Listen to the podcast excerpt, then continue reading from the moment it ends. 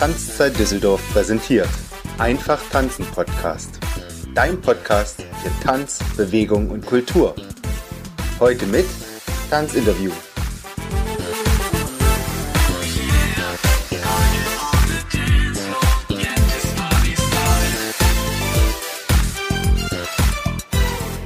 Herzlich willkommen zum Einfach Tanzen Podcast, dem Podcast im deutschsprachigen Raum, der dir die spannendsten und inspirierendsten Themen der gesamten Tanzwelt präsentiert.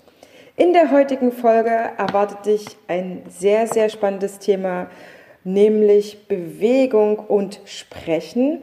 Ich habe mir Karin Goldschmidt-Berkenbusch, eine erfahrene, langjährige staatlich geprüfte Logopädin aus Düsseldorf eingeladen. Sie ist zudem zertifizierte Qigong-Lehrerin, war mehrere Male in China, wie sie mir erzählt hat. Und sie ist Energietherapeutin und hat hier schon seit 1990 eine eigene Praxis in Düsseldorf aufgemacht. Mittlerweile ist sie größer geworden. Auf der Redelstraße hat mehrere Logopäden, die mit ihr zusammenarbeiten. Und sie ist auf die Kindertherapie spezialisiert. Herzlich willkommen, liebe Karin. Ich, ich danke dir ganz sehr, dass du in meinem Podcast bist. Ja, hallo Heidemarie, ich freue mich selber auch, dass ich hier sein darf heute. Liebe Karin, wir haben uns ja ähm, im Gegensatz zu den anderen Gästen, die ich in meinem Podcast habe, in der Nachbarschaft kennengelernt. Tatsächlich ja. sind wir hier in Gerresheim in dem gleichen Restaurant gewesen. Es war letzten Sommer, glaube ich. Ja. Da war, ich erinnere mich noch, dass der Kleine nämlich noch äh, auf unserem Schoß war. Und wir haben schon schnell festgestellt, dass wir obwohl in unterschiedlichen Bereichen arbeitend, trotzdem eine Gemeinsamkeit haben, denn wir bringen Kinder in Bewegung. Du, damit die Sprache lernen, ich, damit sie ja, mehr Körpergefühl haben, mehr Energie haben, um einfach auch das Bedürfnis nach Bewegung nachzukommen. Mhm. Und warum es mir so wichtig ist, mit dir zu sprechen und den Zuhörern und Zuhörerinnen dieses Thema noch ein bisschen näher zu bringen, ähm, ist, dass du ganz bewusst mit Bewegung arbeitest. Erzähl uns noch mal ganz kurz, was eine Logopädin oder sprich jetzt auch, was ihr im Team eigentlich alles macht. Was, was tut ein Logopäde? Ja, also ein Logopäde ist ein Sprachtherapeut und ein Sprachtherapeut arbeitet eigentlich mit Kindern, die zwei Jahre alt sind und mit Erwachsenen bis ins hohe Alter. Und in dieser Entwicklungsphase können halt unterschiedliche Entwicklungsstörungen auftreten. Bei Kindern kann es sein, dass sie einzelne Laute nicht sprechen können oder okay. den Wortschatz nicht altersgemäß entwickeln oder den Satzbau nicht altersgemäß entwickeln. Da können wir dann unterstützen. Bei den Erwachsenen kann es sein, dass du durch einen Schlaganfall zum Beispiel die Sprache verlierst oder dass du auch zum Beispiel als Sprecher, als Lehrer oder als Erzieherin, als Erzieher deine Stimme mal verlierst, dass sie heiser wird okay. oder sogar mal ganz wegbleibt. Auch da können wir unterstützen. Und dann gibt es noch viele kleine ähm, Bereiche, zum Beispiel ein Bereich, wenn die Kinder nicht richtig schlucken können, eine Klammerbehandlung durch den Kieferorthopäden erhalten. Da unterstützen wir auch, dass die Kinder dann richtig ihre Zunge an die richtige Position legen. Also da gibt es viel zu erzählen über die logopädische Behandlung. Mein Schwerpunkt ist Kindertherapie und äh, da sind wir auch wieder bei dem unserem Thema, nämlich der Bewegung, äh, wo es da Schnittpunkte gibt zwischen deinem jetzt neu aufgebauten und eröffneten Tanzstudio, ja. wo ich mich total darüber freue, dass du das machst, weil Kinder nämlich in die Bewegung müssen, um Sprache besser lernen zu können. Mhm. Und da kann man im Vorfeld ganz viel schon machen damit. Genau, liebe Zuhörerinnen, das was ihr nämlich noch nicht, was ihr natürlich nicht sehen könnt, wir sitzen gerade im ähm, Tanzstudio und ich habe Karin erst nochmal alles gezeigt, bevor wir gekommen sind, bevor wir jetzt äh, uns hingesetzt haben, um zu sprechen. Ähm, Qigong-Lehrerin, da wollte ich nochmal ganz kurz einhaken, deswegen, ja. wir kommen gleich aufs Thema. Was, was kann man sich unter Qigong vorstellen? Also ich habe es schon gesehen, ich habe auch schon Menschen draußen das machen sehen. Es ist sehr, sehr fließende Bewegungen, die gemacht werden. Aber es hat auch was mit Energie zu tun. Aber mhm. du kannst mir da noch viel mehr erzählen. Ja, gerne. Also Qigong, es kommt aus China, ist eine ganz alte traditionelle Bewegungsform. Mhm. Und Qi heißt übersetzt Energie und Gong heißt übersetzt die Arbeit, das Training. Also wir trainieren mit der Energie. Und tatsächlich sind es beim Qigong, und ich mache eine spezielle Form, Shineng Qigong, das heißt das intelligente Qigong. machen wir langsame Bewegungsformen, die jeder durchführen kann, egal wie alt. Also ich sage mal so ab drei. ja. Und aber bis ins hohe Alter, egal ob krank oder gesund, jeder kann das durchführen. Und es führt dazu, dass wir unsere Lebensenergie verbessern, stärken und besser im Körper verteilen, sodass wir uns vitaler und gesünder fühlen, wenn wir Qigong machen. Mhm. Und es ist eine wunderbare Arbeit und hat auch wieder was mit Bewegung zu tun. Qigong macht Spaß, man fühlt sich besser, ist wie beim Tanzen. Wenn man getanzt hat, ja. dann fühlt man sich hinterher dynamischer, besser, gesünder, fröhlicher. Es bringt einfach mehr Energie. Ja. Und da finde ich, gibt es auch wieder eine Verbindung. Tanzen bringt Energie, Qigong bringt Energie. Ja. Ne? Also das ist wirklich ganz, äh, ganz fein. Wie lange machst du das schon, das Qigong? Also 2012 hat mich eine Freundin gefragt, ob ich nicht mal mitkommen will zu einem Qigong-Kurs. Da wäre eine Freundin aus Südafrika da und ich so, ja klar, mache ich mit. Und da hat es sofort gefunkt. Da habe ich von einem Meister Jansche gehört, der in China lebt und auch nach Deutschland kommt und auch mit Kindern etwas macht. Und da habe ich gedacht, okay, mir gefällt das, Kindern könnte das auch gefallen. Mhm. Also bin ich dorthin gefahren und habe den Kinderqigong-Kurs mitgemacht, um mich dann auch weiterzuentwickeln, um das dann auch Kindern weiterzugeben. Mhm. Und ähm, ja, das macht so viel, so viel Freude, so viel Spaß, dass äh, ich jetzt auch tatsächlich Qigong-Kurse auch für Kinder anbiete. Und du hast dich weiterentwickelt und arbeitest auch mit Erwachsenen mittlerweile zusammen, aber Schwerpunkt bleiben die Kinder. Ja, also ich gebe aber auch beim Qigong ist es auch so, dass ich auch ähm, Qigong für Erwachsene gebe in Kursen und ähm, aber auch Einzelcoaching mache. Mhm. Das heißt, wenn jemand ein besonderes Bedürfnis hat, besondere Energie an besondere Orte im Körper zu schicken, dann kann er das mit mir in der Einzelarbeit auch machen. Mhm. Da bin ich dann die Energietherapeutin. Okay, okay. Mhm. Aber meine Frage ist natürlich, weil wir ein Tanzpodcast sind. Ja. Hast du selber getanzt? Also klar, du bist sehr bewegungsaffin, deswegen bist du zum Qigong gekommen und die Frage ist, ich weiß natürlich schon ein bisschen mehr als die Zuhörer. Äh, wie bist du zum Tanzen gekommen, Karin? Ja, also gehen wir ganz weit zurück in die Teenie-Zeit. Da geht jeder mal gerne in die Disco. Da habe ich natürlich auch schon immer gerne und viel auf der Tanzfläche rumgedanzt. Dann später der Tanzkursus, so wie man das früher üblicherweise gemacht hat. Und bin dann aber später in den Gruppentanz gegangen, zum Modern Dance, Jazz Dance. Und mir hat das immer sehr viel Freude gemacht, mich zu bewegen. Und auch dieses Tanzen, diese einfachen Bewegungsspiele, die baue ich dann auch in meine Sprachtherapie mit ein. Die, die alle Eltern oder viele Eltern auch mit ihren Kindern machen, aber jetzt äh, vielleicht mit Heidemarie noch weiter verbreitet werden. Tanzspiele, Bewegungsspiele. Ja. ja. Und bewegen tue ich mich immer noch gerne.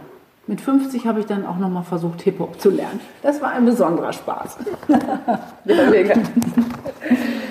ähm, Jetzt sind wir schon mitten im Thema Bewegung, was mich damals schon fasziniert hat, als wir vor einem Jahr schon gesprochen haben und jetzt auch äh, schon im Vorgespräch, dass deine Auffassung ist, und das kenne ich eigentlich von Logopäden nicht. Ich kenne jetzt nicht wahnsinnig viele, aber ich habe selber mal angefangen, eine Logopädie-Therapie zu machen. Da ging es darum, wirklich meine Lehrerstimme so zu machen, weil ich damals noch sehr angestrengt geklungen habe und ich wusste, dass ich natürlich mit dem Gymnasiallehrer, den Weg bin ich ja damals noch eingeschlagen, ähm, sehr, sehr viel sprechen werde. Und ich hatte noch eine zu angestrengte Stimme und habe nicht viel Luft zwischen die Luftbänder, Luft, nee, zwischen die Stimmbänder gelassen, mhm. so rum. Mhm. Ähm, ich war bei einem Logopäden, der mir am Anfang sehr sympathisch war, aber das hat nicht funktioniert. Ich habe das dann tatsächlich abgebrochen. Mhm. Aber das, was ich spannend fand und warum ich dich auch eingeladen habe in den Podcast, ist, dass du sagst, soweit ich mich erinnere, die Sprache lernen Kinder viel einfacher, wenn sie sich dabei bewegen. Und es ist tatsächlich auch einiges, was du umsetzt in der Logopädie-Therapie, mhm. was schon in abgespeckter Form oder ich sage mal in einfacher Form ja. schon im Tanzunterricht ähm, stattfindet. Wie kann ich mir das vorstellen, wie du arbeitest? Ja, also vielleicht sage ich ganz kurz was, äh, wie Sprache entsteht. Mhm. Sprache entsteht ja erstmal in der Kommunikation mit deinem Gegenüber, also sprich ganz am Anfang Baby, Mutter. Ja. Und äh, das Baby schaut dich an und du bewegst etwas. Es bewegt sich etwas im Mund, nämlich deine Lippen, deine Augen bewegen sich, deine Zunge bewegt sich. Das sieht das Kind und versucht es nachzuahmen. Später, wenn du größer bist, sieht dein Kind deinen ganzen Körper, sieht deine Hände, wie du gestisch und mimisch etwas tust. Und wenn du mit deinem Kind sprichst, machst du oft folgendes: Guck mal, das ist die Nase und führst deinen Finger tatsächlich zur Nase. Dadurch erlebt das Kind Bewegung zu dem Gegenstand, den du gerade benannt hast. Und wenn wir in der Logopädie sind, versuchen wir erstmal über die Körperwahrnehmung die Kinder zu sich selbst zu bringen. Ja. Wo sind meine Augen, wo sind meine Ohren, wo sind meine Lippen, wo sind die Hände? Und dazu gibt es viele Fingerspiele. Zum Beispiel meine Hände sind verschwunden, meine Augen sind verschwunden. Zehn kleine Zappelmänner. Ganz genau. Ne, das ist schon Bewegung und äh, dann auch, kommt auch schon die Melodie dazu, wenn ich dazu etwas singe. Ja? Und ähm, das ist die Körperwahrnehmung und das Hören, die Hörwahrnehmung. Also ist Bewegung und Hören schon verbunden. Ist beim Tanzen ähnlich. Ich höre Musik, bewege mich und habe auch eine Körperwahrnehmung beim Tanzen. Ja. Ne? Da bist du ja der Spezialist jetzt. Ne? Wir heben die Arme hoch, wir nehmen die Arme runter, wir drehen uns nach rechts, wir drehen uns nach links. Da kann das Kind dann räumliche Elemente zum Beispiel schon lernen. Und das greifen wir oder ich in der Logopädie eben auch auf. Na, das heißt also, wenn ich mich bewege, dann kann ich Sprache besser lernen. Also turne ich mit den Kindern, bewege mich mit den Kindern, wir krabbeln unter dem Tisch her, wir krabbeln über den Tisch, wir krabbeln in einen Tunnel. So lerne ich zum Beispiel die Präposition. Das heißt, ich erfahre es mit Bewegung. Ich zeige es nicht nur auf Bildkarten, sondern wenn ich etwas erlebe mit dem Körper, kann ich es besser erfassen und begreifen.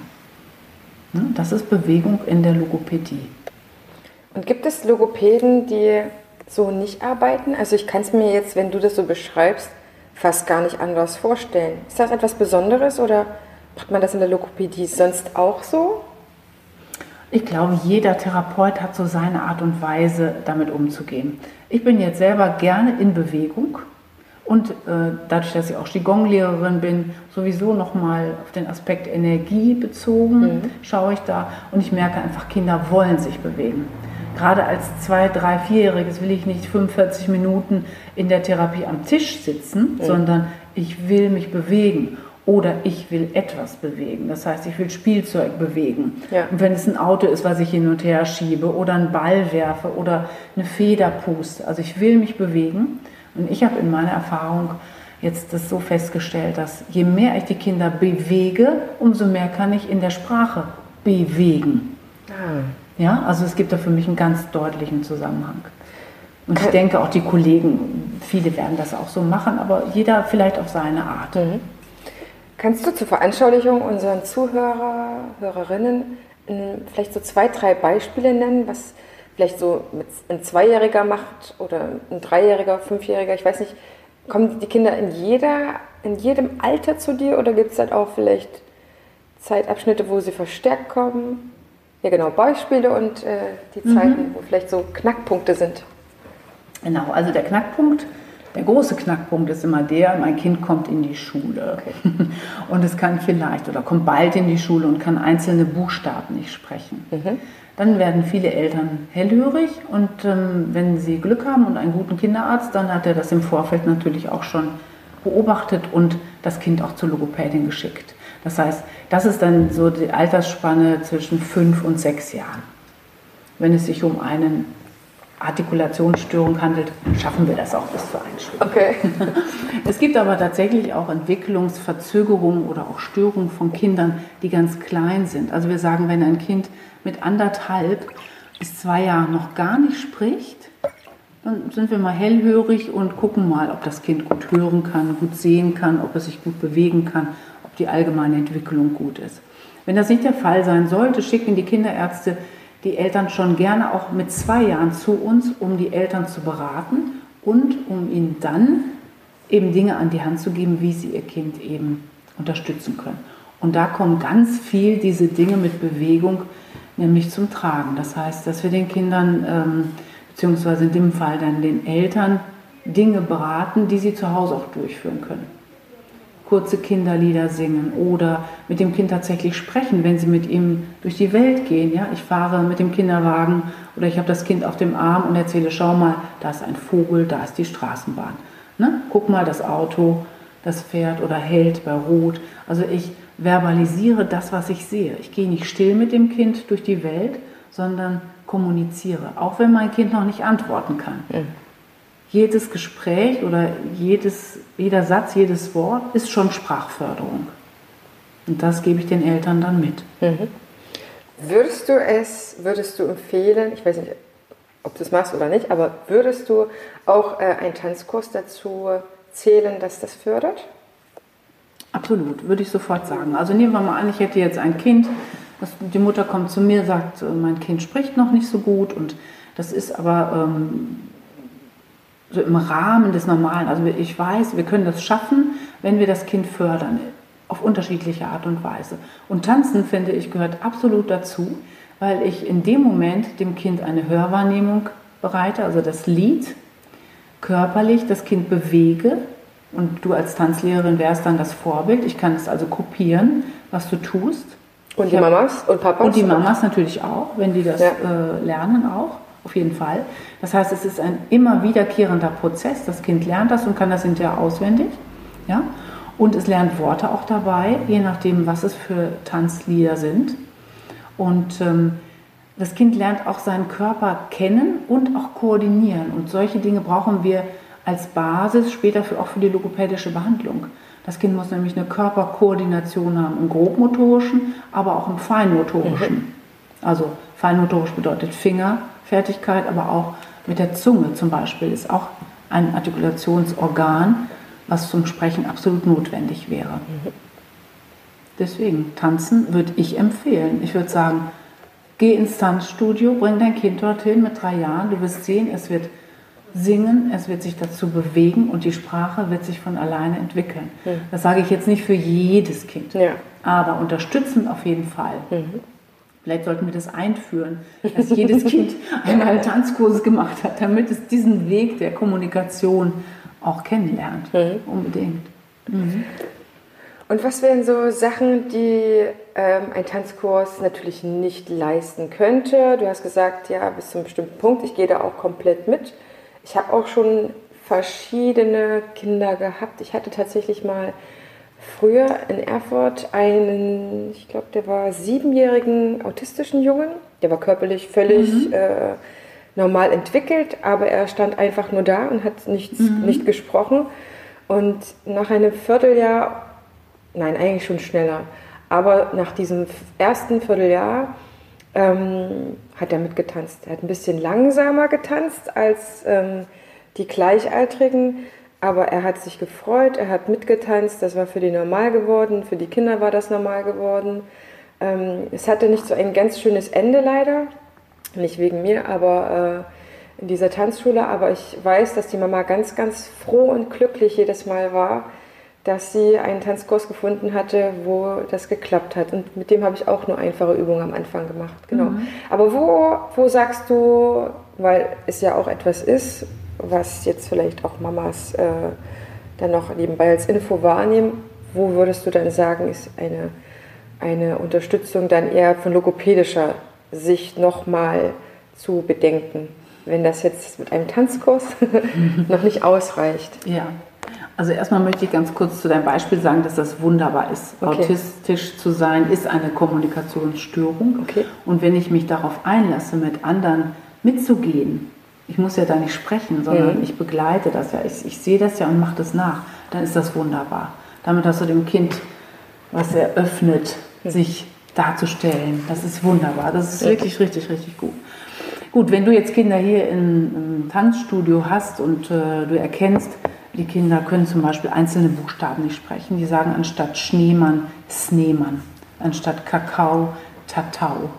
Ja, dann sind das Artikulationsstörungen, die jetzt nicht automatisch durch eine Tanzbewegung jetzt mhm. aufgehoben werden ja. können. Das nicht.